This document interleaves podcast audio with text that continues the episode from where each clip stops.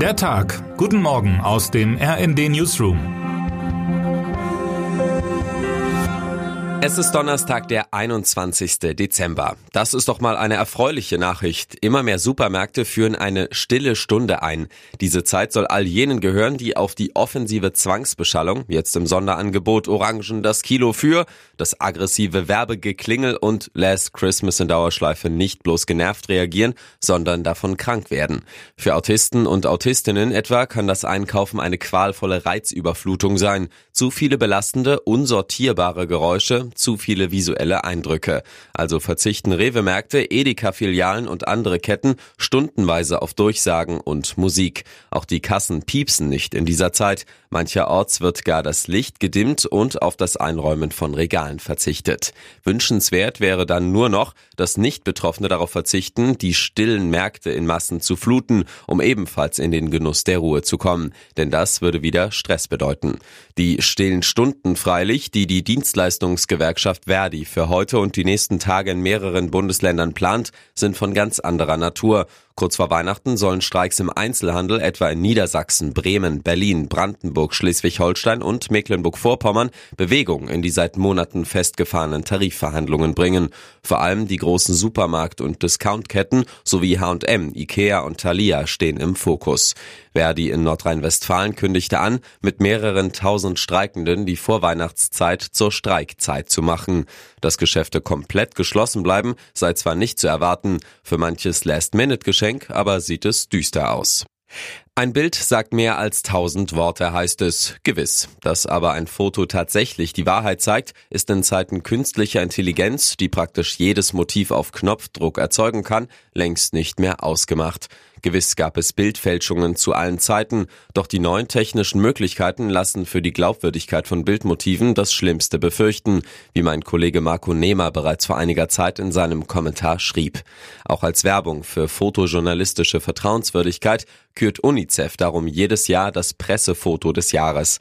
Am heutigen Donnerstag um 11 Uhr wird das Kinderhilfswerk im Beisein von Schirmherrin Elke Büdenbender, Gattin von Bundespräsident Frank-Walter Steinmeier, das diesjährige Siegermotiv bekannt geben. Es symbolisiere, so deutet UNICEF grammatikalisch etwas holprig an, das Licht der kindlichen Widerstandskraft und Freuden, das die Dunkelheit von Kriegen, Konflikten und Katastrophen durchbricht. Möglich, dass sich dahinter ein Foto aus Gaza oder Israel verbirgt. Besonderes Augenmerk wird zweifelsohne auf der Frage liegen, ob das Bild wirklich eine manipulationsfreie, ungeschönte und undramatisierte Szene zeigt. Denn immer wieder gibt es auch an UNICEF-Siegerfotos Kritik, dass Farben und Farbton aus Effekthascherei retuschiert worden seien. Schnee, ein Schalldämpfer aus gefrorenem Wasser für die laute Welt, ein Mantel aus Licht für alles Schrundige und Hässliche, so weiß und rein wie ein wärmendes Federbett. Der viele Schnee Ende November näherte in vielen Regionen Deutschlands die Hoffnung, dass es 2023-24 mal wieder einen Winter nach alter Väter Sitte geben könnte. Denn früher gab es ja, so die verbreitete Überzeugung, vermeintlich viel mehr Schnee. Die Winter der Nachkriegsjahre waren, so denken viele, allesamt prachtvolle Buddenbrook-Idyllen voller Schneeballschlachten und klingender Schlittenfahrten. Die Statistik sagt etwas anderes. Weiße Weihnachten höchstens alle fünf bis zehn Jahre mal. Der einzige deutsche Ort, an dem in den letzten 50 Jahren zu Weihnachten verlässlich Schnee lag, ist die Zugspitze. Das Gehirn ist eben keine Kamera mit Speicherkarte. Es ist ein kraftvoller Manipulator der Wirklichkeit. Aus Erinnerungen macht es, was es will. Ein Effekt, der mit steigendem Alter zunimmt. Erinnerungen scheren sich nicht um Fakten. Je älter die Menschen sind, desto mehr gefühlter Schnee lag früher. Zuletzt regierte aber auch in diesem Advent wieder flächendeckend das übliche Nieselgrau und nun wird es fast überall im Land auch nochmal richtig stürmisch. Ein Sturmtief erfasst Donnerstag und in der Nacht zu Freitag weite Teile Deutschlands, wie der Deutsche Wetterdienst in Offenbach warnend mitteilte. In der Nordhälfte Deutschlands werden Sturmböen bis in die tiefen Lagen erwartet. An der Nordsee sind sogar orkanartige Böen möglich. Das Bundesamt für Schifffahrt und Hydrographie in Hamburg warnte vor Sturmfluten, die am Donnerstagabend auf die Küsten von Niedersachsen Niedersachsen und Bremen treffen könnten. Auch in den Mittelgebirgen sind schwere Sturmböen möglich. Weiße Weihnachten sind angesichts dieser Temperaturen an den meisten Orten in Deutschland leider nicht in Sicht.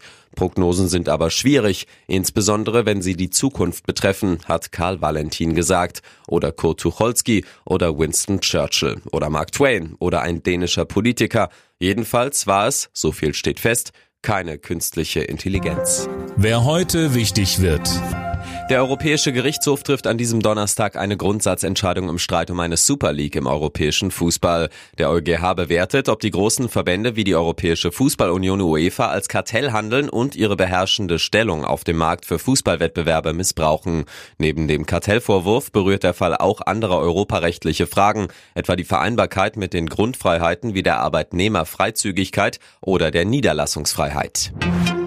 Und damit wünschen wir Ihnen einen guten Start in diesen Tag. Autor ist Imre Grimm, am Mikrofon Fabian Hoffmann. Mit rnd.de, der Webseite des Redaktionsnetzwerks Deutschland, halten wir Sie durchgehend auf dem neuesten Stand. Alle Artikel aus diesem Newsletter finden Sie immer auf rnd.de slash der Tag.